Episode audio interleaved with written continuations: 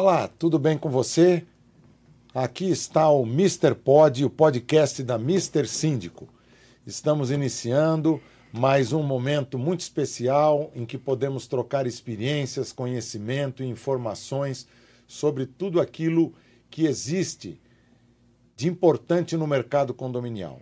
Às vezes, nós podemos buscar exemplos até em outras sociedades do mundo que mantêm tradições, que mantêm é, características que são diferentes das nossas, mas que podem nos servir de maneira a termos informações que nos serão úteis no dia a dia e nós, se estivermos atentos, poderemos utilizar boas soluções que existem por aí.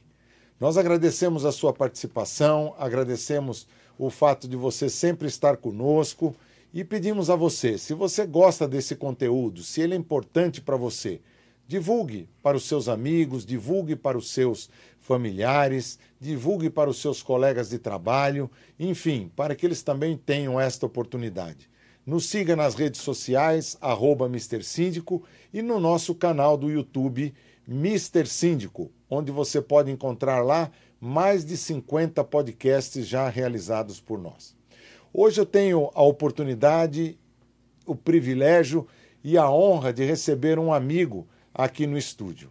Ele é uma pessoa diferenciada, uma pessoa que tem uma experiência, uma vivência internacional espetacular. Sempre que eu quero saber alguma coisa sobre é, o mundo, sobre a situação geopolítica é, da sociedade mundial, eu recorro a esse amigo porque ele é muito atualizado é, e não é só de teoria, né? pela prática, porque ele já fez é, dezenas de viagens principalmente para o mundo árabe, para a Palestina, para Israel, de onde ele tem uma experiência espetacular. E nós vamos procurar hoje é, aproveitar toda essa vivência dele, né, para que a gente possa, de alguma maneira, é, colocar isso dentro do que acontece também dos condomínios. Sabermos como as sociedades vivem, sabermos como existe a intolerância ou não de algumas sociedades, enfim, será um, um, um momento de muito aprendizado. E eu passo a palavra agora para que ele mesmo se apresente, o meu amigo Roger Tavares. Seja bem-vindo, Roger. Obrigado, meu amigo. Muito obrigado. Um prazer estar aqui com você. Prazer aqui, estar aqui com esses ouvintes aqui do teu programa aqui. Obrigado pelo convite. Que legal, que legal. Roger, fala um pouquinho para a gente é, a, tua, a tua formação, né? a tua, tua, tua origem, depois como é que você é, desenvolveu através aí dos teus estudos, da, da, das palestras que você sempre é convidado para dar, né? Para ter essa vivência e toda essa experiência internacional. Olha, a minha formação primária, né? Eu tenho algumas outras formações que não, que de mais novo, fisotecnia, tudo mais. A minha formação, assim, grossa é na área de teologia. Fiz teologia. E daí fui é, estudar algumas coisas do Oriente Médio, ligado à Bíblia, né? Uhum. Mas daí acabei me eu, eu, no primeiro momento que eu tive lá que estava tendo um conflito, eu acabei aquele conflito mexeu muito comigo. E eu acabei eu quis me aprofundar naquele, o que que eram os, o que que eram os conflitos, por que que eles existiam, etc. Daí fui estudar ciência política e relações internacionais para tentar entender os conflitos naquela região lá. Até hoje não entendi, mas mas assim foi muito bom é, para mim. E daí eu comecei a fazer viagens para lá com para explicar isso para grupos, né? Hoje eu já viajo para lá há 20 anos, aquela região de Egito, Jordânia, Israel, Turquia, um pouco de Grécia também, uhum. é, para entender tanto a parte bíblica, histórica, como a parte dos conflitos atuais da região. Né? Sim. E foi muito bom para mim, eu gosto muito, é uma coisa que me encanta. Que bacana. Ô Roger, vamos falar um pouquinho aí é, sobre a ligação que condomínios podem ter eventualmente com essa sua experiência. Né? É, nós temos um caso da comunidade do povo de, de Israel, né? É, que eles têm kibbutz. Né? E eu sempre digo que os nossos condomínios aqui, é, eles são micro-sociedades. Né? Eles se criam, as construtoras desenvolvem, incorporam um projeto, é, cada vez maior, cada vez mais com serviços dentro, de lazer e de outras coisas. É, e a gente nunca sabe como é que esse mix de ocupação vai acontecer. Né? Mas nós temos um exemplo, como eu disse, dos kibbutz lá em Israel. Né? Eu não sou um profundo conhecedor, é, mas já estive lá, já visitei um deles. Como é que funciona socialmente e, e, e pela influência cultural um kibbutz? Olha, os kibbutz hoje eles são menos, né? É, hoje você tem mais são moshaves. O moshav é um pouco diferente do kibbutz. O kibbutz é aquilo que dá que que surge bem perto da origem do Estado de Israel. Então, o kibbutz ele vem por algumas necessidades, né? A primeira é como uh, era num momento depois da Primeira Guerra Mundial, é, o Império Otomano ele entrou ao lado dos alemães na, na Primeira Guerra, né? E os alemães, como eles perderam, na verdade a Primeira Guerra não foi bem perdida para os alemães, mas eles tomaram a culpa então todo aquele território do Império Otomano ele foi uh, recortado, pegaram o mapa e fizeram assim com um lápis, olha, uh, um inglês e um francês. É, Sem muito critério, né? É, sem respeitar, sem respeitar né? as culturas, as culturas, os, é, exatamente, é.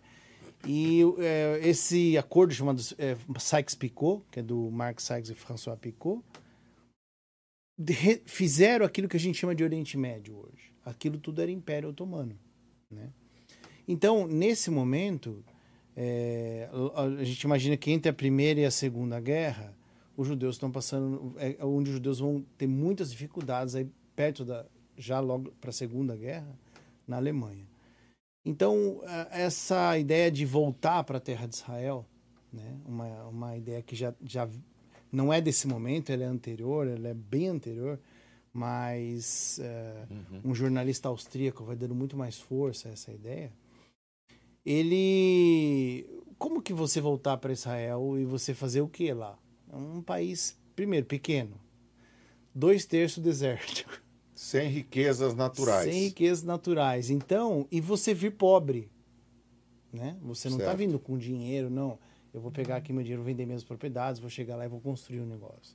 Você está vindo de ambiente de guerra, perdendo tudo. É, você vai ter os que vão vir mais para frente de, do Holocausto, que, que chegaram quase sem a vida. É. Né? Exato. Então, assim, o ambiente, o kibbutz, ele foi o que propiciou economicamente uh, a poder ter alguma estrutura para que aquele país fosse criado. Tá. Né? Só não te interrompendo aí, mas já interrompi. Aqui tem uma foto de um kibbutz, tá? tá. Conheço. Só... Conhece? Só para a gente mencionar aí, depois se você quiser citar alguma coisa aí, tá? tá? Então, são propriedades agrícolas, né? Sempre é, é objetivo agrícola. Lembra que é, Israel tem a dificuldade de água. quando tinha, Hoje é bem mais fácil porque dessaliniza o mar. Uhum. Mas quando começam os kibbutz, a dificuldade de água é muito grande, tudo isso aí. Então, as propriedades eram do Estado, é, como são ainda a maioria até hoje em Israel. E você, então, é, era um sistema bem socialista, até para comunista em alguns sentidos, né? Tá. É, então você, por exemplo, você na maioria das vezes você não ficava com seus filhos, os filhos ficavam lá com as professoras, você trabalhava, aí via um pouco os filhos ali, depois ia dormir para poder ter força para é, para trabalhar no outro dia de novo, aquela coisa toda, né? Mas é assim, hoje não é mais necessário para Israel economicamente a estrutura social e econômica do kibbutz mas sem ela o país não teria existido. Né? Agora, qual a dificuldade? Pegar as pessoas, cada um de um país, cada um de uma língua, um médico, um sapateiro, e colocar no mesmo lugar fazendo a mesma coisa. Uhum. Porque eles são de, de, de meios sociais, é, tanto geográficos quanto estratificação social, com relação à riqueza, muito diferentes. E no kibbutz é todo mundo igual. Não é porque ele é médico ou outro advogado que o filho dele pode ter mais tempo com ele do que o outro que era plantador de tomate ou que era o sapateiro ou que era não, não, não podia existir essa diferença. No kibbutz, você tem os administradores que não podem ter benefícios a mais do que os outros. Eles são administradores, mas não têm salário por isso. Né? Então, é, isso proporcionou, é, vamos dizer, uma, um tipo de sociedade a um custo que proporcionou o país existir. Né? Mas com todas as dificuldades, nós que administrar um russo com um de outro lugar, com um da Alemanha, com um daqui, cada um numa língua.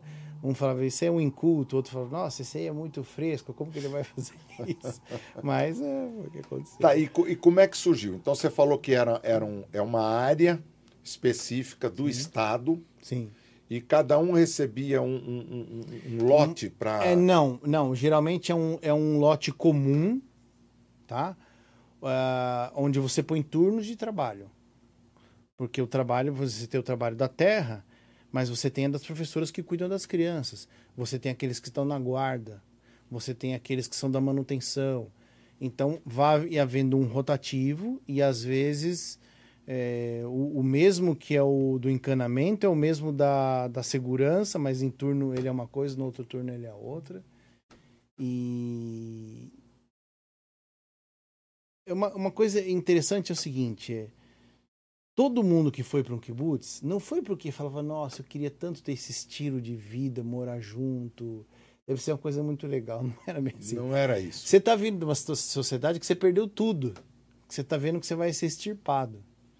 Então, é, eu acho que nisso pode lembrar um pouco o que é um condomínio nosso aqui, porque a questão securitária é o que manda. Não é. Fala, eu vou morar num condomínio, não é porque eu acho mais legal. O mais legal é morar numa chácara, na praia, na, é, né? Mas não é seguro, você tem. É mais caro. É mais caro, entendeu? Então você.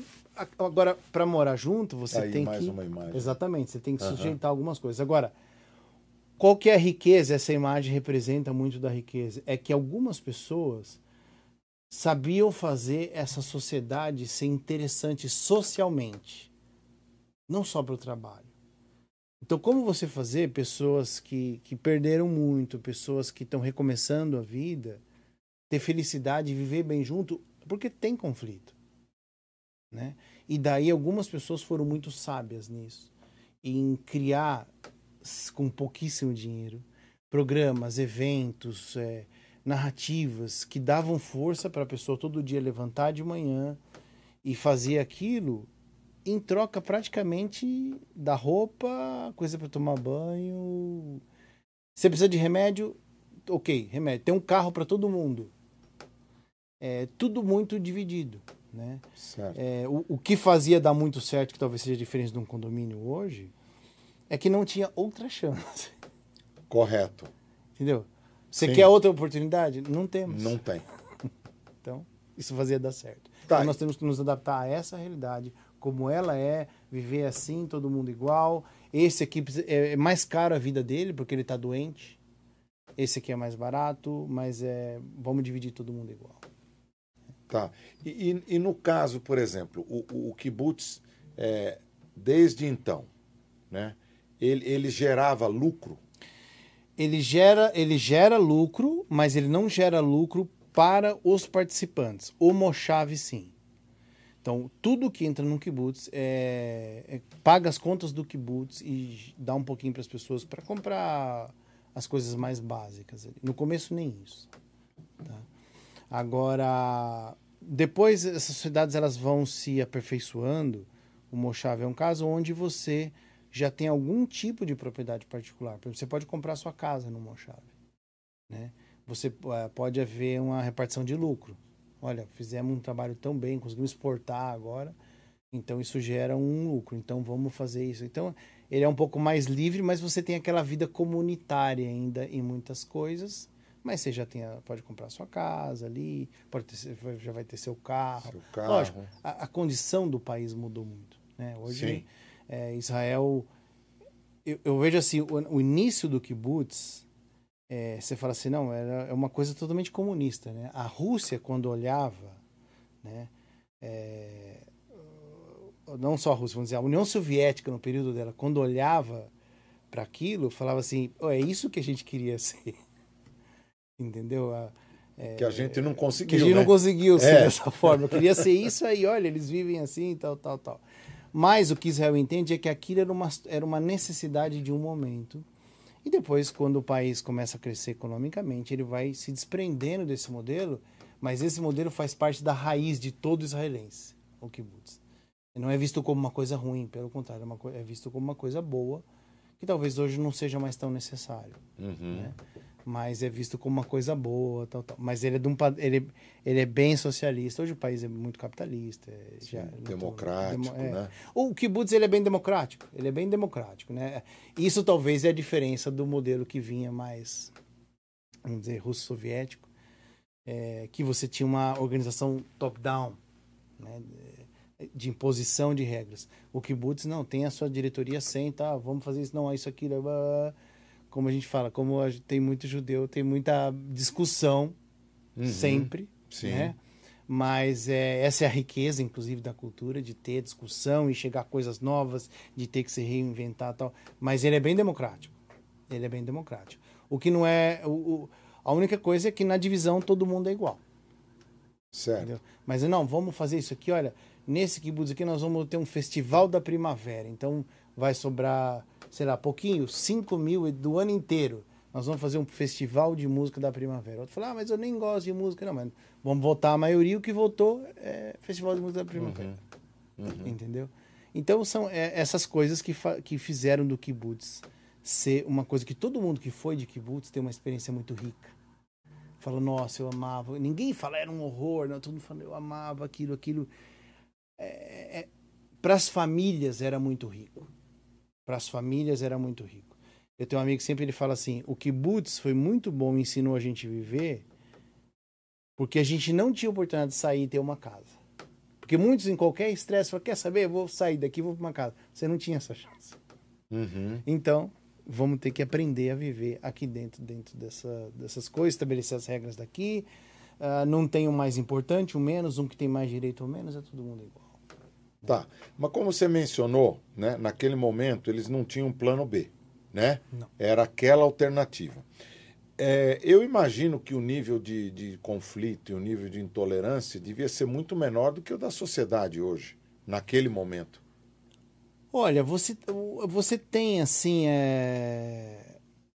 a- a o ser humano, cada ser humano é uma coisa muito única. Né? Então é assim, você juntar. Tem uma história, que acho que no meio judaico ela pode explicar bem. Você diz que cai um avião numa, numa ilha, né? Aham. e, e- e morreu quase todo mundo e sobreviveu uma pessoa que era um judeu. Ele ficou muitos anos lá. E acharam ele depois de 4, 5 anos. E daí acharam ele e tinham três sinagogas na ilha. Aí falaram, mas por que tem três sinagogas? Aí falou, ah, essa aqui eu vou de vez em quando, mas ela é muito liberal, tal. eu acabo indo na ortodoxa, mas do, do pessoal da ortodoxa não conversa com essa. Aí decidi nessa aqui que é mais tranquila. Só que só tava ele que construiu as Sim, três. sim, né? sim. Então, assim, a- nós seres humanos, a gente tem uma característica natural nossa, um perfil, e tem perfis que nós vamos adquirindo no decorrer da, da experiência da vida nossa. Né? Em qualquer sociedade que se fecha, tem isso. Né?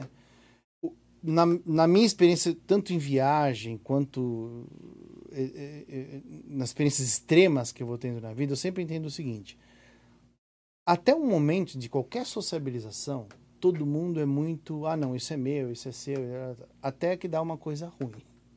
Acho que a pandemia foi um bom exemplo pra gente? É, quando eu lembro quando começou a fechar, pra- olha, vamos fechar. Não, não, eu não vou, eu não faço isso, não, não quero você isso, você não vai, não entra no elevador. Até começou a morrer um monte de gente. Quando começou a morrer, as pessoas começaram a, a, a, a ficar mais maleáveis.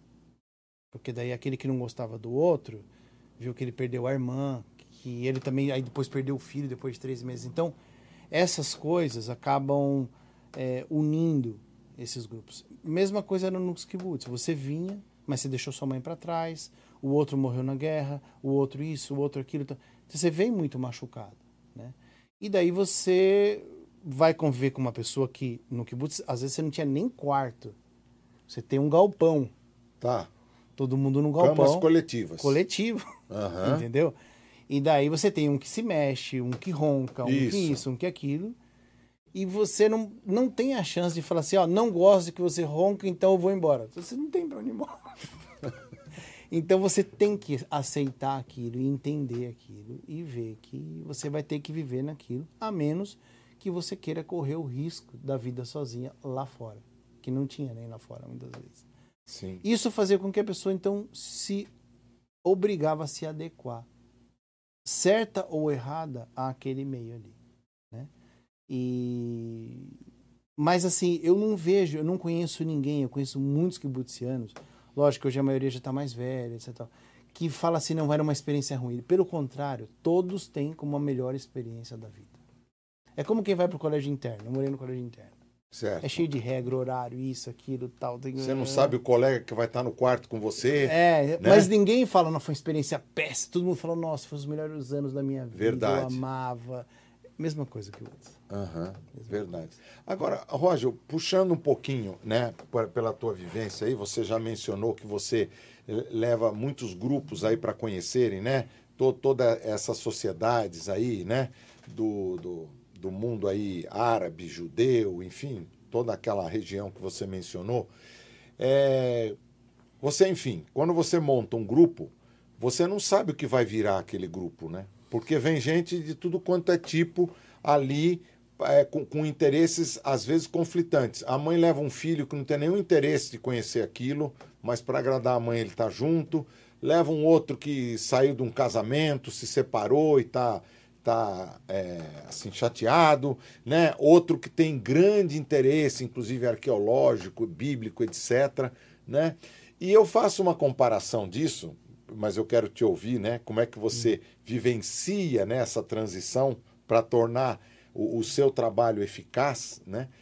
Da mesma forma, eu faço muita implantação de condomínio. Tá. A construtora termina, sou escolhido síndico, né? Eu não sei o que, que vai acontecer ali, né? Eu, eh, le- le- leva meses, às vezes anos, para formar um novo DNA, né? Formar um novo DNA ali para eu entender, né? Porque gente vem de comunidade, gente vem nunca morou em apartamento, o outro morava com a mãe, agora ele vai ter um apartamento sozinho, etc. Então, co- como é que você percebe isso e como é que você, como gestor, né? Porque daí é um exemplo para o síndico, trabalha para essa harmonia dentro da excursão.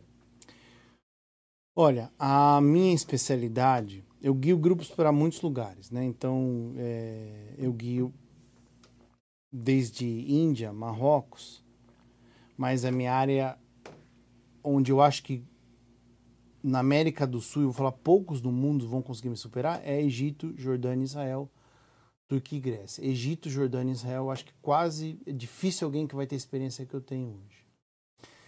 Então, é, o que é engraçado é o seguinte: eu já tive essa experiência social muitas vezes em muitas formas diferentes. Então, existem vários tipos de grupo. Então, um, por exemplo, é o grupo que alguém anunciar, "Ah, vamos ter um grupo tal, tal, em tal época. Então, vem uma pessoa que é de uma igreja aqui, vem outro que é um interessado, como você falou, em arqueologia, vem o outro que só quer andar de avião e não sei o que lá, tal, tal. E eu desenhei um roteiro com um propósito. Então, no meu roteiro, eu tenho um propósito que você vai aprender arqueologia, vai aprender história, vai aprender isso, vai aprender sobre a guerra, vai aprender sobre outra coisa e tal. Cultura, Cultura, né? comida. comida, exato. tudo isso. Roupas. Tudo, tudo, né? tudo. Então, assim, eu, é, depois de alguns anos fazendo, eu cheguei num modelo. E o modelo, por exemplo, que era o modelo da minha principal viagem, que é Egito, Israel, eu entendi que a melhor forma. Bom, quando a gente chega no aeroporto, ninguém se conhece. Então, assim, lógico, vem uma família de quatro, eles se conhecem, os quatro. Vem Sim. outro de dois ali e tal.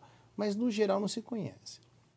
Então, é muito interessante como muda o perfil das pessoas em poucos dias, né? Então, não era, ah, esse é meu lugar, você pode trocar porque eu tô com a minha filha. Não, não posso trocar. Eu comprei esse lugar, eu vou nesse lugar. Não, mas é minha filha de sete anos. Não, não, aí vai, vai, aquela coisa. É todo mundo mu- é muito, muito sensível, né? Bom, então eu, eu, eu, eu entendi com os anos que a melhor coisa era no primeiro momento dar um choque cultural muito forte neles. Então eu começo pelo Egito. Quando eles descem no Egito, que é aquela muvuca de gente, aquela sujeira, aquele Trânsito louco. trânsito louco. assim. Nenhum prédio acabado. Nada, nada, nada, nada, nada. E daí todo mundo toma aquele choque, assim. Quando toma aquele choque, essa, essa experiência de individualista, ela piora no primeiro momento. Ah, no primeiro momento, no primeiro piora. momento ela piora. Aí a gente geralmente faz ali o Cairo, as pirâmides, o Museu do Cairo, a Mesquita de Alabastro, a lista dela de Saladino e tal. E daí eu vou para a região do Sinai. Daí dois dias eu vou para o Sinai, onde moram os beduínos, com outro tipo de sociedade, moram em tendas, com os camelos ali e tal. Ali as pessoas vão agregam a individualidade porque junta o cansaço já. Começa a juntar o cansaço. Mas daí no dia seguinte nós vamos passar uma fronteira. E brasileiro não é acostumado a passar fronteira de país em atrito. Verdade. Né? Então nós vamos passar duas fronteiras. A gente vai sair do Egito e vamos entrar em Israel. Então nós vamos fazer o processo de desimigrar do Egito, andar um pedaço a pé e entrar em Israel. E aí é um choque tão grande, tão grande, onde eu tenho que dar um choque neles para eles se acordarem, eles entenderem a situação, falar, eles não estão passando Argentina Brasil. Então nós vamos passar numa fronteira bem complicada mesmo. O ônibus vai deixar a gente aqui, nós vamos descer a pé. O que ficar para trás, mala, tal, tal, perdeu, acabou, você esquece. E daí todo mundo, aquele nervoso, aquela coisa, tal, tal, tal. Nada de gracinha. Não tem graça, não tem foto, não tem nada, ninguém brinca. Vai preso mesmo. E eu, como líder, às vezes eu sou preso. Para desestabilizar o grupo. Eles prendem eu. Ah, entendi. Para desestabilizar o grupo Olha mesmo. Para poder fazer pergunta e o cara tá desestabilizado. Por que, que eles fazem? Para saber se não tem um terrorista, se não tem um infiltrado no meio, uma coisa assim. Exato. Então é muito comum o grupo desestabilizar. Porque eu vou na frente, eu tenho um líder atrás, geralmente, e esse líder só vai entrar na fronteira ou, ou sair da fronteira depois que todo mundo saiu. E a gente vai fazendo isso. Eu sou sempre o boi de piranha, mas eu posso ser. Eles me pegam e às vezes me prendem para desestabilizar o grupo. Então, esse processo todo demora entre sair de um país e entrar no outro 4, 5, 6 horas em pé. Né? Com perguntas em outra língua. A maioria das pessoas não fala outra língua, então eu, eu vou tentar ficar ali traduzindo. Abre a mala, mostra, tal, tal, tal. Olha, eu vou falar com você, Denis. Quando a gente entra em Israel depois dessa experiência, que um puxa a mala do outro, aí um tá chorando, aí o outro fala, ai, esqueci meu, meu óculos, eu não tô enxergando nada, e o óculos ficou lá no negócio que da, da, da, da, da fiscalização, não sei o que. É muito interessante isso. Eu escrevi uma vez sobre isso, inclusive. Quando sai o Demilson é o Dedê já. Entendeu? A Luciana é a Lu. Não, vem cá, vou carregar para você sua mala. Um já tá com a mala do outro, o casaco do outro, voltou para pegar, não sei o que lá. E dali para frente o grupo muda. Dali para frente dá casamento. É, essas pessoas que cruzaram essa fronteira e vão continuar viajando mais lá nove, dez dias, 80% para o resto da vida vão estar tá junto uma vez por ano, vão se falar, vão estar tá no grupo do WhatsApp, quando um passa mal, vai no hospital visitar tal. São as mesmas pessoas que embarcaram cinco, seis dias antes, sem ceder o lugar para o outro, quando, sabe, não ajudando, porque estão tudo. Esse, esse choque né, de, de você chegar numa situação extrema e um ter que ajudar o outro mesmo e ser ajudado. Une as pessoas. Une as pessoas. Então, por exemplo, eu tenho, eu tô em Israel, eu tô nessa região há 20 anos. Eu tive cinco vezes em conflitos como esse de Gaza agora. Eu tive em três conflitos de Gaza, mas eu tive na queda do Mubarak no Egito, na queda do Morsi no Egito, eu tive também nas, nos problemas da Turquia, uh, nos problemas do Sinai. Quando eu tenho um problema desse, é, esses grupos que viveram esses problemas em loco comigo, eles são muito mais unidos, até hoje. Olha. Eles são muito mais. É, dá muito mais casamento num grupo que viu uma guerra do que não. Mas por quê? Porque eles, pela situação extrema, eles se unem demais. Entendeu? Porque daí chega uma hora, um caiu, bateu o joelho, o outro quebrou o dedo, o outro tá passando mal, tá, tá dor enjoando, de, dor, tá, de dor de barriga, entendeu? E um tá lá ajudando ele, olha, tá aqui, usa isso aqui. Não, pega minha roupa, eu tenho uma roupa que vai servir em você e tal. Então, a gente foi para um outro nível de convívio social que a emergência trouxe. Né? Já cheguei em várias situações de falar, gente, vou ter que tirar vocês daqui, porque começou um conflito aqui e aqui vai ser bombardeado. Entendeu? Hoje não tem mais, mas ah, tinha muito isso no passado. E aí aqui, todo aquele, aquele aquela coisa pomposa, não, isso aqui é meu, não pega na minha mala, acaba tudo esse lugar é meu. É. Né? Acaba tudo, porque você não sabe o que vai acontecer daqui duas, três horas. Então, esses grupos, essas pessoas não se separam mais na vida. É engraçado demais. Mas foi uma situação é, que gerou aquilo. Então, eu não sei para você como que é assim. É, administrar um ônibus de gente que não se conhece, talvez tenha essa semelhança com administrar um condomínio que está começando ainda. Sim. Tem sim. aqueles que se acham mais donos, tem aqueles que se acham mais meus amigos. Ele fala assim, não, eu é, com o Roger eu vou ter uma, é, um crédito maior, porque eu sou amigo dele. Eu não e lá, tanto que eu nunca vi, quanto que é amigo meu há 20 anos, tem que ser. Tem que ser igual. Igual, é. Entendeu? E, mas é uma experiência muito rica. Eu, eu ainda falo, eu ainda brinco assim, né? Mas é uma coisa séria que eu, eu me sinto Moisés. Assim. Porque realmente tem hora que eu, principalmente quando eu cruzo essa fronteira a pé, que eu vejo vindo assim, geralmente estou com grupos grandes, de mais de 100 pessoas. Você fica sempre o último? Eu, eu não, eu sempre o primeiro. Ah, sempre, sempre o primeiro. primeiro e olhando para o último lá. Tá. Né? Porque eu entro, já vou desenrolando aquelas coisas da fronteira ali. Mas quando eu olho aquilo assim, né, aquele que administra uma coisa, que eu vejo todas aquelas pessoas vindo atrás de você, que são às vezes muito mais velhas do que eu, muito mais experientes do que eu na vida, mas estão confiando em mim que eu vou dar um jeito e que elas vão sair do outro lado. Eu sempre falo assim, nunca ficou ninguém para trás. Vai ser difícil, mas nunca ficou ninguém para trás, né? Pode ser que você seja chamado para uma entrevista, aí põe um numa sala, um na outra. Quem que é aquele ali? Quem que é o outro? Sua mulher é essa mesmo? Qual que é o nome dela? Quem que é a mãe dela? Onde que a mãe dela nasceu? Então, eu, a gente quando pisa ali é, é, um, é, uma coisa incerta do que vai acontecer. A gente sabe que a gente vai sair. Então isso é muito rico, porque para você administrar um grupo, eles têm que deixar você administrar eles. E para deixar é somente quando eles entendem que a força deles é insuficiente para isso. Porque uhum. senão o individualismo deles vai levar para o choque entre eles. Exato. Mas a hora que eles falam, não, eu não, não vou ter condição, agora vai dar uma coisa complicada pega a administração. Pega isso e resolve. Então todo mundo se une. Aí, aí é maravilhoso. Daí para frente o grupo é é a paz. Que bacana, que bacana. É, em condomínio nem sempre é assim. É. nem sempre é assim, porque é, é, mesmo com essa possibilidade desse encontro e, e desse convívio, a, a, a vontade e o interesse pessoal né, prevalece com muitas pessoas. Né? É o que você falou. É, eu sou dono, mas você não é dono só você. Né? Tem mais 200 apartamentos aqui. Sim. Então você é dono com mais 200. Então é, é um trabalho constante né? de conscientização, de orientação, né? de busca para as pessoas entenderem isso. Agora, Roger, vamos dar uma guinada aqui. É, eu, eu vou fazer uma colocação, né? Primeiro que é o seguinte, é, até para mim mesmo, tá? é, muitas vezes a gente fala assim: ah, o que não é Israel, que é árabe, né?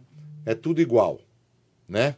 E claro que ali na região não tem só árabes, né? Você tem persas, você tem então uma quantidade grande de, de é, origens étnicas diferentes, né?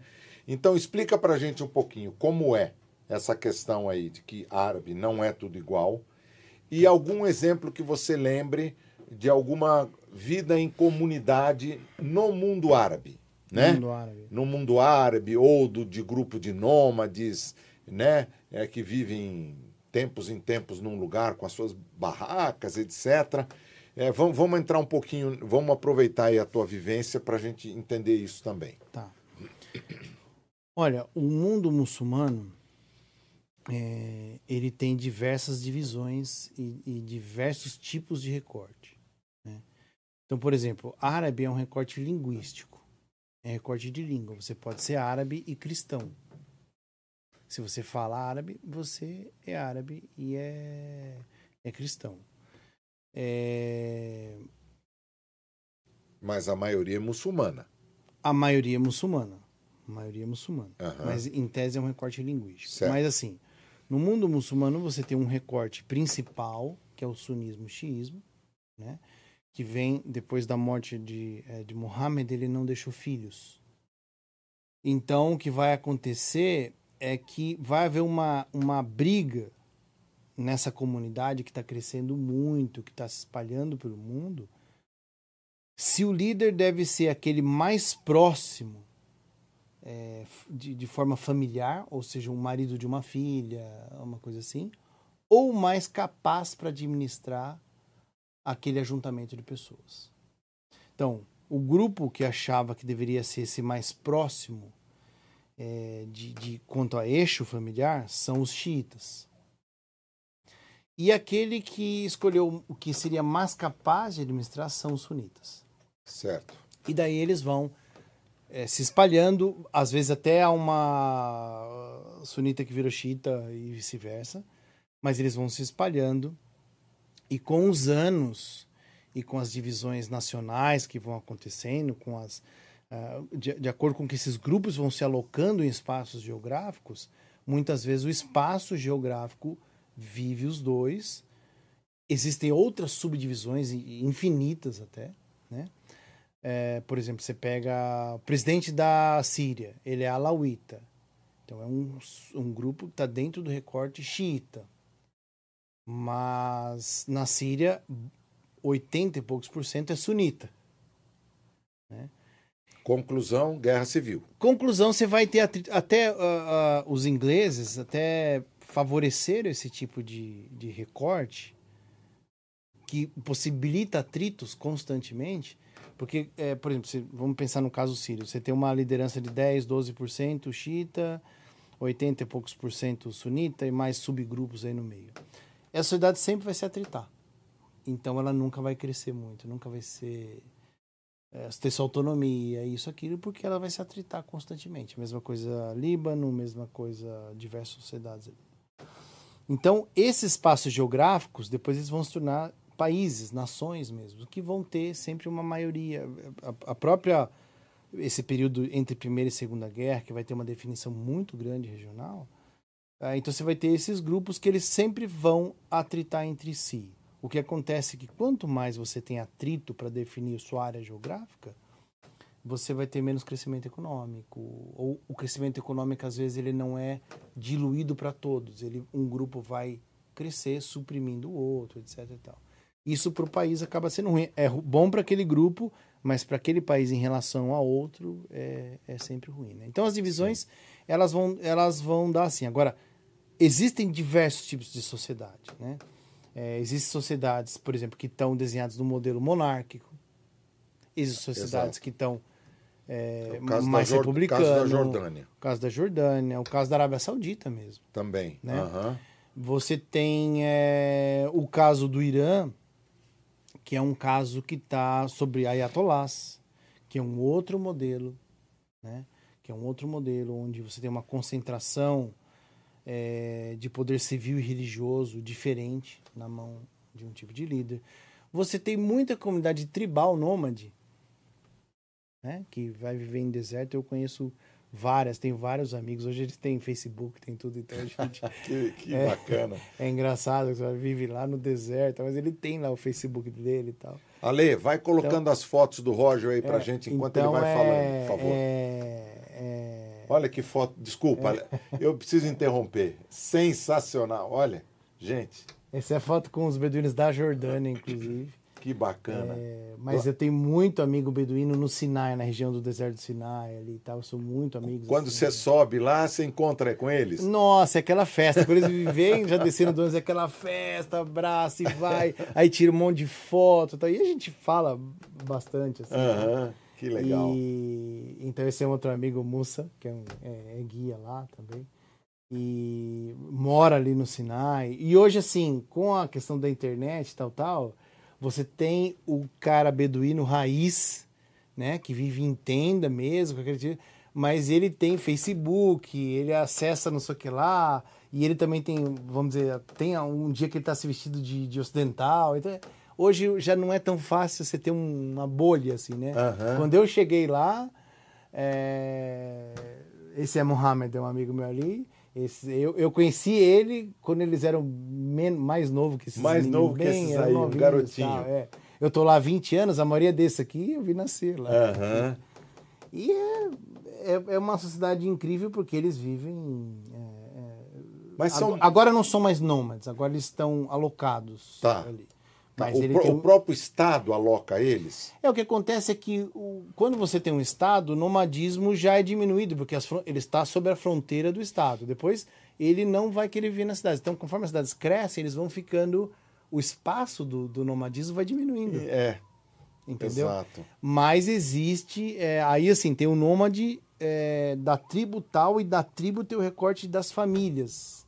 Então, família tal por exemplo, é interessante porque assim, você vai numa tribo, ó, essa família tem oito camelos, a outra tem 12, a outra tem 15, aí eu preciso de 60 camelos. Ah, então o li, tem um líder comum fala, então eu vou chamar a família tal, tal e tal, que não trabalhou a semana passada, vai trabalhar essa. Olha. Porque senão há uma desigualdade social, de renda. Social. aham. Então esse líder tem que fazer essa organização para não ter uma família que é favorecida com os camelos dele, Interessante. em detrimento do- dos outros. E a riqueza dele se mede pela quantidade de camelos, Roger, ou não? Olha, o, o camelo é uma coisa interessante, porque você. é, Ele, ele é como uma moeda, né? Uma moeda. Então você fala assim, nossa, é muito comum falar assim, que, que mulher bonita, dou 20 camelos por ela. então, para você calcular quanto que vale essa minha mulher aqui, né? Então, Aham. o camelo hoje custa lá 3 mil e poucos dólares para 5 mil, mais ou menos assim. Aí Você fala, não, vale 20 camelos, valem no mínimo 70 mil. Ah, tá bom, vou vender aqui. então ele E tem um e- valor. E, e o camelo tem mesmo aquela característica que ele só obedece o dono? É, ele, é, ele é muito apegado ao dono, sim. Ele é muito. Ele, ele tem o som do dono, o cheiro do dono. É, é diferente. Você vê Que bacana. Inclusive, você vê que. Às vezes ele tem dois. é, Ele é muito apegado a uma família. Uma família, tá. Então, quando uma família tenta administrar o camelo da outra, às vezes não. Não, não dá Não dá certo, certo. Não dá certo. Quer dizer, então é essa, essas variáveis todas aí, étnicas, sociais, culturais, enfim, é, tantas outras coisas, ela- elas determinam esse comportamento que às vezes pode ser meio parecido, mas nunca é exatamente igual, né? É, isso a gente chama de identidade cruzada. Então, o que, que seria isso, vamos dizer, na nossa sociedade? Essa é o Mohamed Ali? Não, essa Não? é a, é a Hagia Sofia, na Turquia. Ah, na. Turquia, que virou um museu agora, né? museu agora eh, virou a mesquita Uhum. E agora acho que volta a ser, vai voltar a ser o museu, não sei como Tá. tá. Estive lá agora em, em julho, agosto. Tá em Istambul, né? É maravilhoso isso. aí. É. É, isso aí é na Grécia, Na Meteora, Grécia, né? onde ficam os conventos, que é um outro tipo de sociedade também que vive é, Reclusa. eremita, A eremita, tá? né? Uhum. Então vive ali fechado nessas montanhas e tal. É um outro Como é que tipo sobe aí, Roger? Então, tem alguns que você tem pontes para subir, outros é um saquinho com uma corda, o de um a um. então, quando ele se enche, que a gente fala assim, que ele começa a dar briga, ele tem que pensar muito, será que eu vou querer descer mesmo? o outro pode querer não me puxar de volta. sim. Mas assim, hoje a maioria tem escadarias para você subir, Tá. né? Mas tem alguns ainda que ainda é realmente bem na- primitivo. bem primitivo. Tá, mas eu te interrompi. Você estava explicando essa questão é, que você usou até um termo aí para. A identidade cruzada. Isso. Então, na nossa sociedade seria o seguinte: é, vamos dizer, qual a sua formação básica? A sua, qual que é? Você, você Sou tem- engenheiro civil. Então, você é engenheiro civil. Na sua casa, você é pai. Mas você te torce para qual time? Para o Santos. Para o Santos. então, quer dizer, em cada lugar, para cada ambiente, você tem uma identidade. E elas se cruzam. Então, você é um engenheiro civil do Santos, que é pai, mas também é síndico. Que ser síndico não tem nada a ver com engenharia civil e com ser santista. Uhum. Então, é, nessas sociedades, você tem que entender esse jogo de identidades cruzadas. Algumas identidades são. é, ela, ela ajuda na outra identidade e outras não, são contraditórias. Né? Então, você. é, é, nessas sociedades, isso é muito comum. Você, a dificuldade para um ocidental analisar o Oriente Médio, é, esses múltiplos recortes, é porque a gente só olha do com uma face. Ele é muçulmano Isso, ou ele é judeu, isso. mas não respeita esse essa trama das identidades cruzadas. Ah, tá bom, ele é muçulmano, mas ele é ele a- o o muçulmano carrega uma outra um estereótipo do terrorismo, por exemplo. É, é insignificante o número de muçulmanos que é terrorista. Ah, é 99,999% é, é gente que vai viver co- que quer filho numa boa escola, que quer é, ter saúde, que Não quer conflito. não quer nenhum tipo de conflito. tal, tal. Mas é um, o ocidental, quando olha, ele imputa essa identidade sobre é. ele. Né? E não percebe as outras cruzadas. De uma mãe que está lutando tudo para o filho conseguir estudar, ser engenheiro, para conseguir ter outras possibilidades identitárias na vida dele. Né? Uhum. E então a gente tem essa limitação de vê-los, como eles também têm limitação uh, uh, de ver a gente também. Então, quando você entende essas identidades cruzadas, que é o que, por exemplo, é o que eu, eu faço talvez num ônibus, que é o que você faz num condomínio, que é você fala assim, não, a dona Norma, ela realmente é complicada. Mas ela perdeu um filho, ela teve isso, ela teve aquilo, e você começa a entender o porquê que ela é complicada. Ou você fala, não, esse aqui é muito bonzinho. Nossa, mas ele já viveu isso aqui. Então, o primeiro nível é a dona Norma ser complicada. Ou aquela pessoa que está no meu ônibus fala, ah, o seu João, ele é chato mesmo. Mas depois você entende, fala, não, quando ele veio para cá, ele se separou, o filho foi embora, ele perdeu um bem, isso, aquilo. Então, você entende um pouco de como ele chegou psicologicamente, através dessas múltiplas identidades, a estar naquela condição mental, naquele lugar, naquela hora. E isso ajuda você a falar, não, tudo bem. É... Eu já viajei inúmeras pessoas que chegaram na viagem após perder um filho. Inúmeras. Eu já trouxe gente morta. Olha. Entendeu? Então você você esse, esse, quando você sai dessa primeira fatia de ver alguém que é aquele cara que você viu no aeroporto pela primeira vez ou aquele fala eu quero comprar um apartamento aqui uhum. e você consegue ver o segundo nível dele o terceiro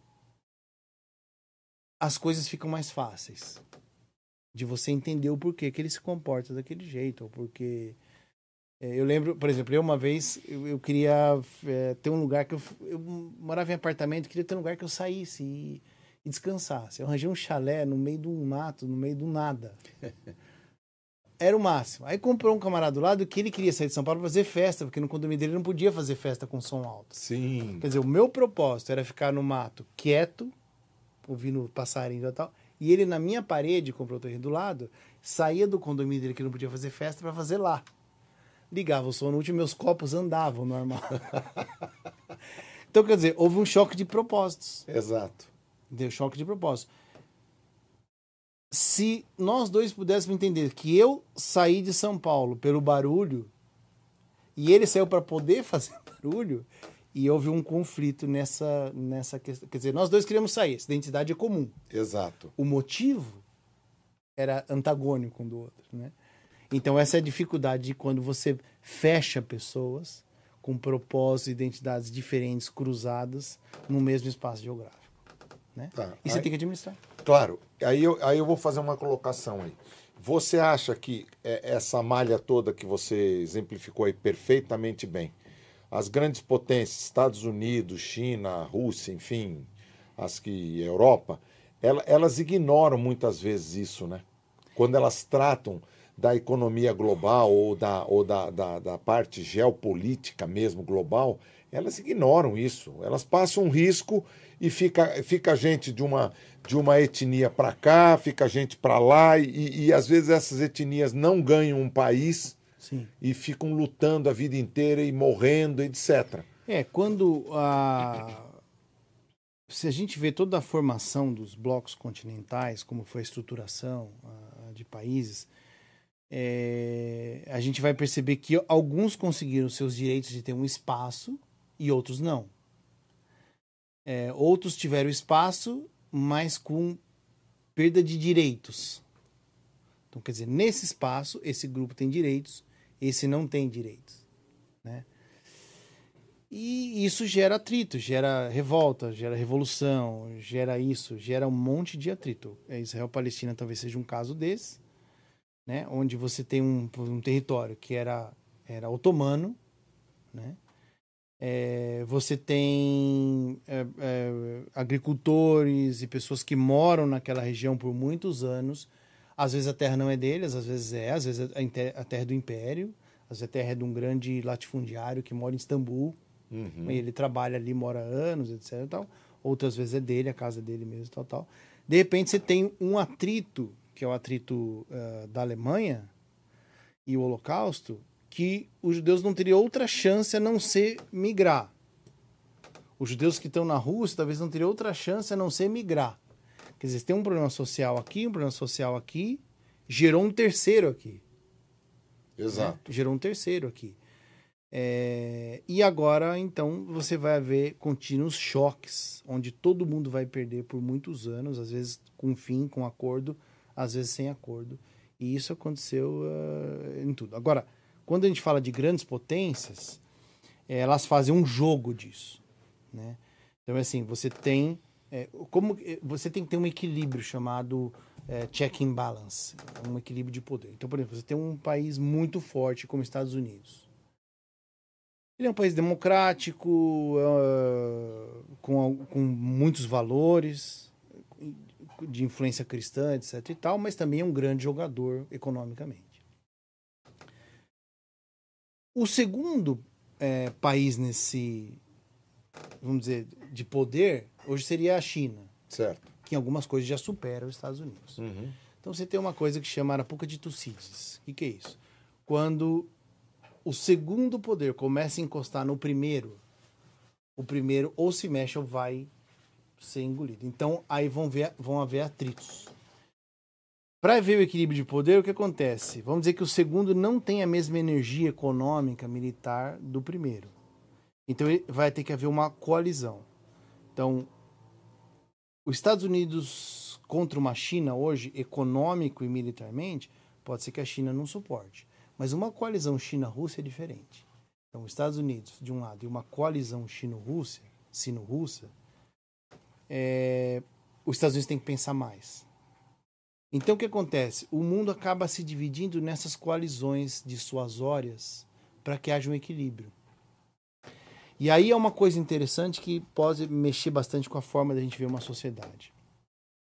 Nessas junções, todas, que vão haver um ajuntamento de blocos aqui, blocos aqui, eles fazem identidade cruzadas. Então, por exemplo, a China entende que tem que manter a Rússia viva de para-choque para muita coisa não chegar na China. E certo. a Rússia entende que tem que manter o Irã vivo. Mas a Rússia, com a filosofia russa, com a filosofia iraniana, não tem nada a ver mas ela entende que economicamente tem que haver trocas. Aí se choca com outro bloco, que é os Estados Unidos mantendo uh, a Arábia Saudita como um grande parceiro e choca com o Irã. Então, esses choques vão ordenando esses atritos forma, de uma forma que vai haver um equilíbrio. Só que o equilíbrio, é, com, conforme você tem esses, essas áreas de choque, morrem pessoas, tem guerras. Essas guerras são guerras que a gente chama é, por procuradores. Né? Os grandes nunca lutam entre eles, porque o poder deles é enorme. Se choca os Estados Unidos com China, é, é o final do mundo. Né? Mas eles vão terceirizando os blocos de baixo. E, e há uma coisa contraditória, que é você vai ver muitas pequenas guerras e muita gente morrendo. Para as pessoas isso é péssimo, mas para o sistema é bom. Porque se há atrito, quer dizer que existe mais de um lado. Pior seria não ter atrito, mas ter só um dominante. Então faz parte do equilíbrio é, você ter choques. Porque quando você não tem choques, quer dizer que você tem um poderoso demais suprimindo os outros para não ter choques. Todos. Mas é uma coisa, é, parece um, uma coisa negativa, né? É, é negativo para as pessoas o choque, mas para os sistemas não é, porque eles se readequam mas o choque é péssimo do ponto de vista social, do ponto de vista das famílias, etc e tal. Mas do ponto de vista sistêmico, ele é bom. Quer dizer que não tem um mandante geral, onde não há choque, mas não há possibilidade de ter uma outra ideia.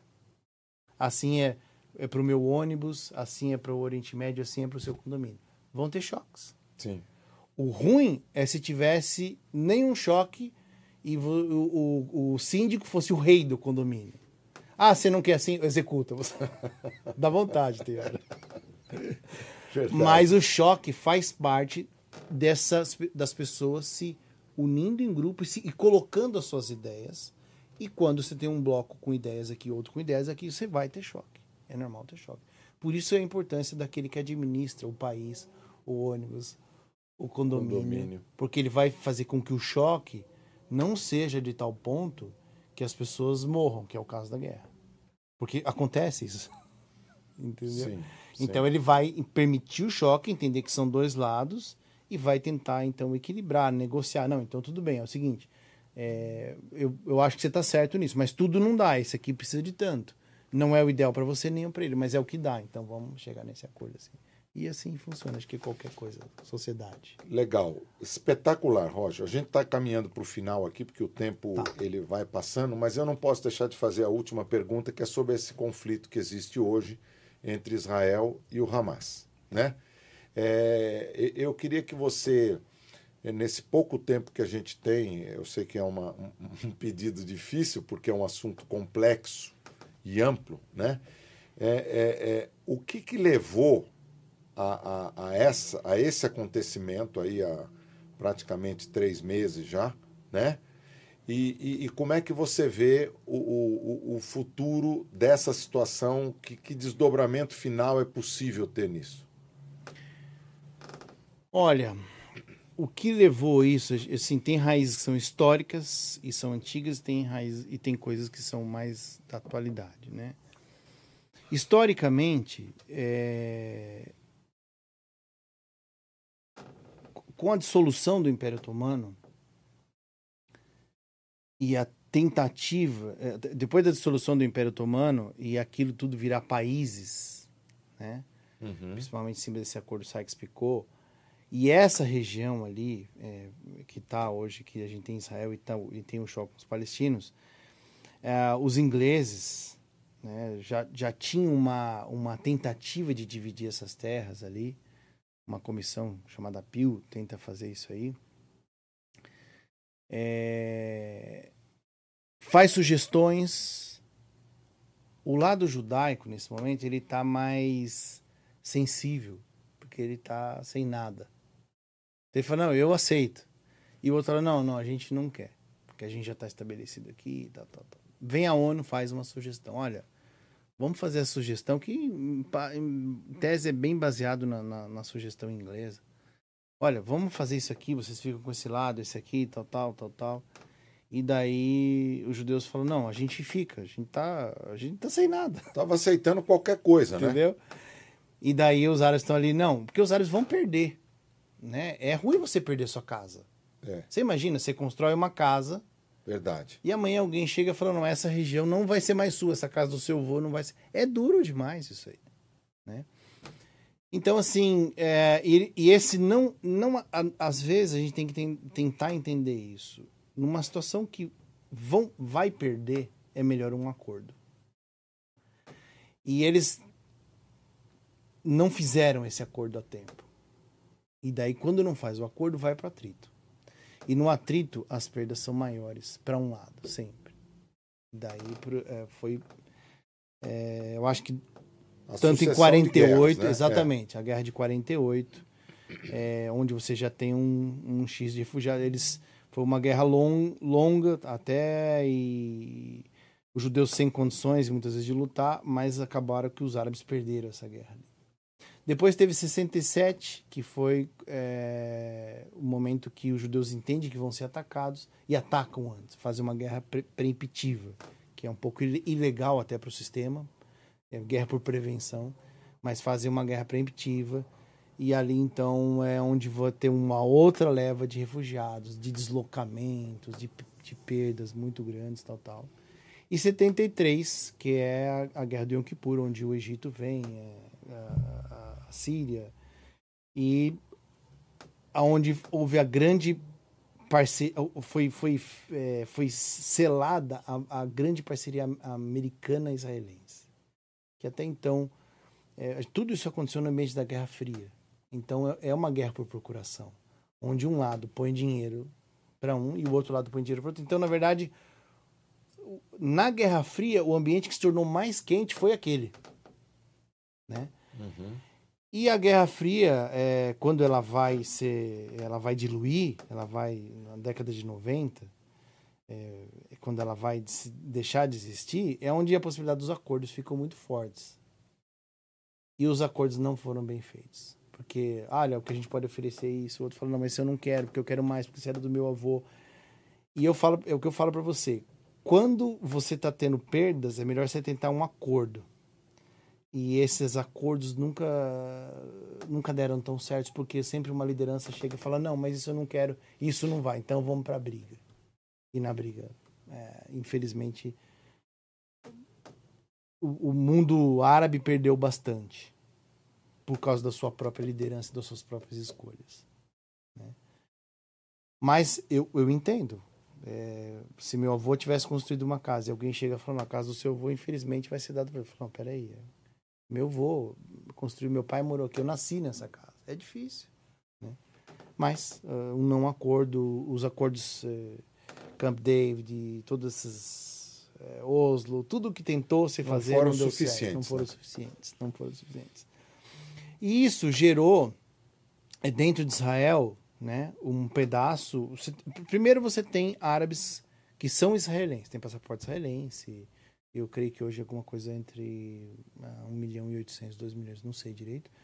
Mas que tem direitos plenos. Como qualquer israelense. Plenos, plenos total. Tá. Depois você tem a parte do West Bank, ali, Cisjordânia, etc e tal, que estão sob domínio do Fatah, que é um partido é, muito mais aberto à negociação. Mais O- fraco. Não é que é fraco, foi enfraquecido, né? Foi enfraquecido é, porque surgiu um outro partido. Quando a gente teve as intifadas, né? É, que era quando os, as- os jovens jogavam pedra nos soldados, tal, tal, etc. Você tem um, um surgimento de um bloco que está entendendo que a liderança palestina está sendo, está se vendendo, está se acovardando. Então eles vão, é, isso vai dar origem a esse bloco que vai se tornar é, o Hamas.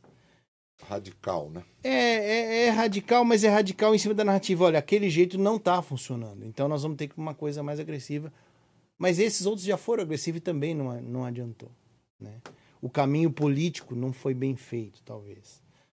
E aí que acontece é que hoje você tem, eh, com vamos dizer, com, com o desenvolvimento, você tem na Cisjordânia o governo do Fatah, porém com muitas células do Hamas, e na parte de Gaza, que é uma parte que está encostada com o Egito, de um lado e o mar do outro, Sim. você tem o governo do, do Hamas, que governa 2 milhões de pessoas, mais ou menos, ali.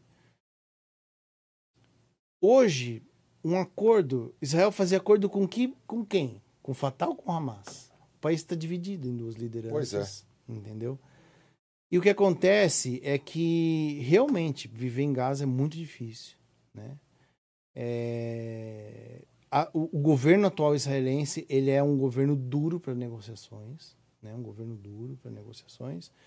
Entende que tem que ser duro porque o governo ante- os governos anteriores e o governo mais de esquerda ofereceu muito mais do que seria possível do ponto de vista securitário para Israel e eles não quiseram. Então é, a questão toda com o Arafat, né? O Arafat falou, não, isso eu não quero. Só que foi aquela coisa ruim, porque o povo sofreu muito, o Arafat morreu muito rico.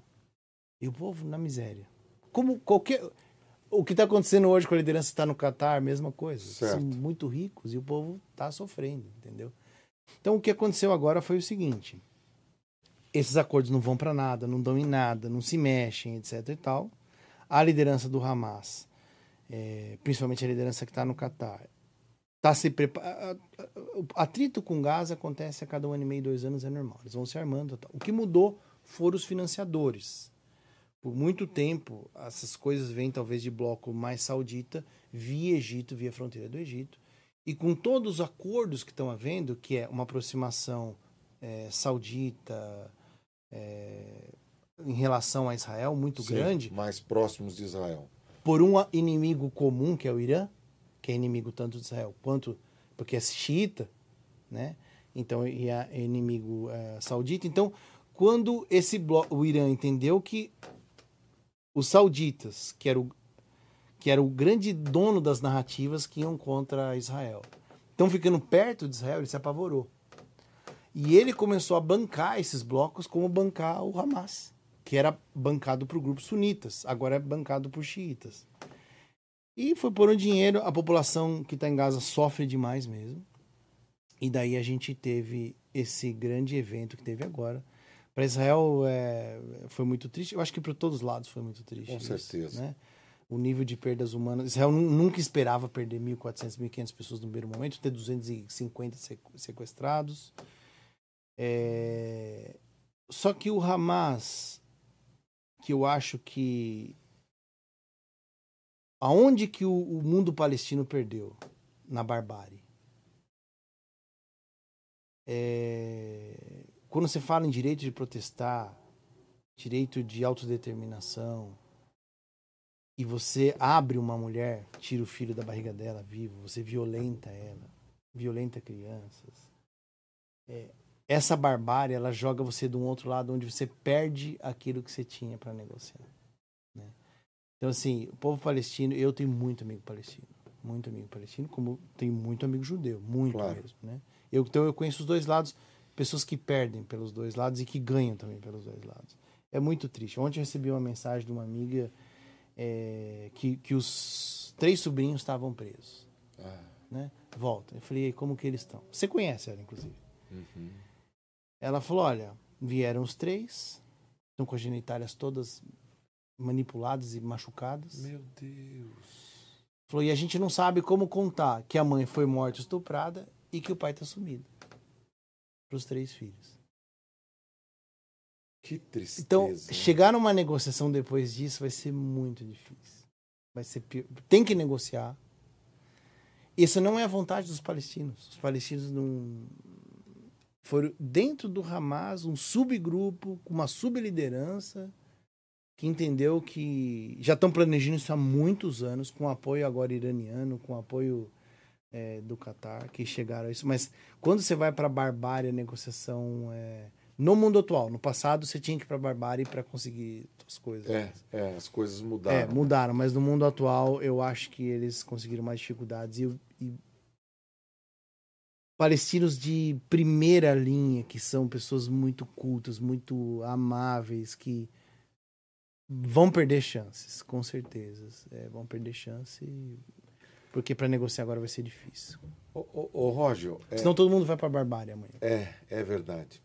Não, enfim, é, é, é, esse é um assunto que não tem como não sensibilizar qualquer é. um de nós, né? Envolvidos ou E não. do outro lado, morreram já, olha o volume de gente que morreu. Né? Ah, sim. Vamos chegar perto de 20 mil pessoas, eu creio. Sim, agora, sim. Do lado palestino.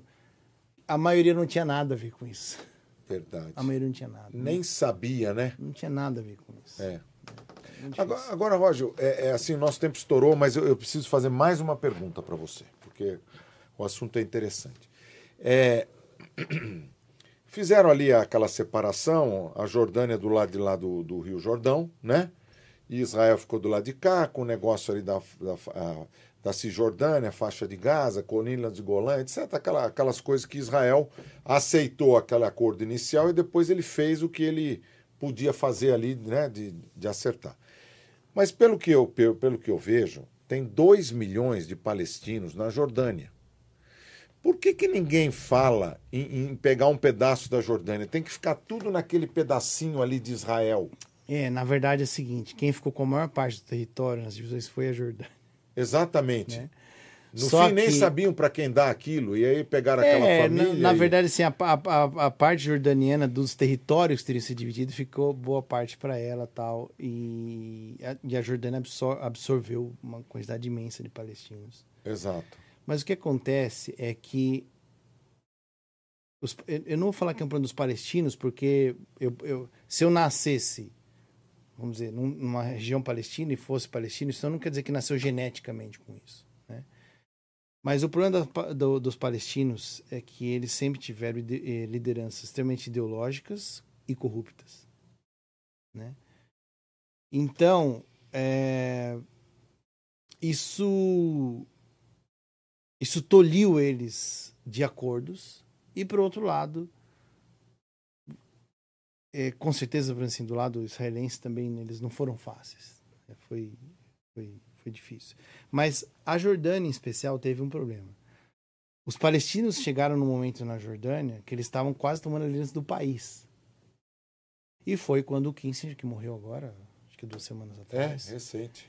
É, fez um jogo político que chegou para a liderança jordaniana, para o rei da Jordânia e falou: olha, eles vão tomar o país de você. O pai desse que está lá, né? Isso, de Abdullah. Uhum. Ele falou: vocês vão perder o país. Então, por que, que vocês não fazem um acordo com Israel? E Israel entra aqui, resolve o seu problema de segurança, só que você vai vir para o lado israelense. E ele vai resolver o problema palestino, porque vocês vão perder o país para a liderança palestina, não para os palestinos como seres humanos para a liderança palestina. Então, Israel entra, houve uma matança, uma matança muito grande chamada Setembro Negro. E, e, e o poder, vamos dizer, devolvido para o rei da Jordânia. Então, a questão palestina e todos os países é, não querem os palestinos, porque com eles vem uma liderança ideológica que amanhã pode ser um problema interno para os seus países e para as suas políticas internas. Né? Isso não quer dizer que os palestinos sejam ruins, sejam isso, aquilo, isso não tem nada a ver. Mas é, pode acontecer é, com um subgrupo no Brasil que fala: olha, onde esse subgrupo está, o Estado que esse subgrupo, ou um grupo político X está, é um. só tem problema. Então a gente não quer mais esse grupo político aqui. Então é a mesma coisa. Então é... hoje se fala, não, o Líbano fala, não, nós vamos adequar uma quantidade de palestinos muito grande, porque tem muito palestino no Líbano e tal. Mas eles vão vir com suas lideranças, com as suas ideologias. E essa ideologia pode ser que amanhã para o Estado do Líbano seja um, um grande problema. Sei lá, vai chocar com o Hezbollah, que hoje é o grande líder dentro Pode do, ser pior do, do que está. Exatamente. Né? Então acaba que ninguém quer. E lógico, quando você traz um grupo de pessoas, você tem responsabilidade social, responsabilidade política. Né? Você vai, por exemplo, você traz um grupo é, que, a, se eles passam a ter direitos, é, somado à capacidade que eles têm de gerar filhos, eles vão ter direito político de votar. Então, quer dizer, se eles crescem mais do que a população que está local, amanhã, e tem direitos políticos iguais, amanhã, logicamente, a política do país vai é, pertencer a eles. Exato, né? eles vão tomar o poder. Que é o problema de Israel. Falei, o que, que nós vamos fazer com Israel hoje? Vamos criar dois estados ou um estado com direitos iguais, vamos dizer, para todo mundo? Não, dois estados vai dar problema de atrito, porque é, vamos um, ter que. Um não vai aceitar o outro. É, né? exatamente. Um vai querer é. ter o direito de dar direito de retorno. Isso. Aí um tem, sei lá, por família, 1,1 filho, o outro tem 8,7. Automaticamente, se todos tiverem direitos iguais no mesmo estado, essa liderança amanhã vai inverter aquilo que hoje é a etnia dominante do país. Então, por essas questões são muito difíceis. Não porque um é melhor, um é pior, mas eu entendo esse jogo. Todos vão tentar se autoproteger. Né? Se fosse a minha família em qualquer dos lados, eu faria a mesma coisa. Se eu tivesse nascido do lado palestino ou do lado israelense, eu faria tudo para proteger o meu lado. E, e, essas estratégias fazem parte do jogo. É, então, assim, quando a gente faz análise política, existe uma coisa muito diferente. Eu sou, eu sou da teologia também. Na teologia, a gente analisa muito o bem e o mal. Esse é, isso é correto, isso é incorreto. Isso é justo, isso é injusto. Esse é o bem e o mal. Na análise política, você não consegue fazer isso. Porque Verdade. todos têm coisas corretas e boas e todos têm coisas más e ruins. Verdade. Né? É, você não tem uma coisa só ruim ou uma coisa só boa. Essa foi a minha grande dificuldade de quando vim da teologia aprender a fazer análise internacional política, que era eu conseguir classificar esse é bom, esse é do mal. E não existe isso no sistema internacional. Você tem todos tentando se defender os seus altos interesses e se não defenderem vão ser extirpados. Entendeu? Então isso talvez pareça mais com o condomínio ou com o meu Sim. ônibus, entendeu? que todos vão tentar defender os seus interesses, é. o que é esperado dentro do ser humano. Porque se ele não fizer isso, o outro vai defender os seus interesses com tanta força que vai diminuir a ponto de né? até aniquilar, né? Aniquilar. Aniquilar. Exatamente. É verdade. Exatamente. Bom, pessoal, a gente precisa encerrar, né? É uma pena porque realmente é muito agradável bater esse papo com, com o Roger. É, é claro que a gente trouxe aí alguns pontos muito relevantes, pontos atuais, e procuramos, dentro do possível, aí, fazer algumas similaridades com a parte condominial, né, suas características, mas eu não podia deixar de aproveitar a oportunidade dele aqui para tocar em assuntos instigantes, assuntos que nos deixam é, é, muito, muito pensativos, né, e às vezes por que não dizer impotentes face à complexidade de tudo isso. Roger, eu queria, de coração mesmo, você sabe, aí nós temos uma, uma grande afinidade, né? É, minha família e eu, eu queria agradecer a tua vinda e, e, já deixar o convite estendido para num outro momento a gente voltar aqui tá com outros pontos. Quero te agradecer também, porque você me convidou. A gente é amigo pessoal, mas é, esse é um tema que não é da minha área, né, o condomínio, mas quando eu comecei a pensar, Eu falei, não, é muito parecido. é verdade, verdade. Muito obrigado e obrigado a todos que assistem aqui, seus, seus seguidores aí. Que legal, muito obrigado. Eu vou chamar aqui o pessoal que está no estúdio, que a gente sempre termina com todo mundo que faz isso aqui acontecer. Vou chamar o Ale, que é o nosso técnico aí, que faz as coisas bonitas aparecerem aqui mais bonitas ainda. Vou chamar o Marcelo, que está aqui chegando, chegou um amigo meu aqui. Vem aqui, Marcelo e chamar a Helena, que ajuda a gente em toda essa parte do, do back-office aí para que as coisas possam acontecer. Muito obrigado mesmo. Agora nós vamos. Entra aí, Marcelo. Nós vamos olhar aqui a, a câmera central, tá certo? E vamos terminar isso com uma salva de palmas. Até a próxima, pessoal. Muito obrigado.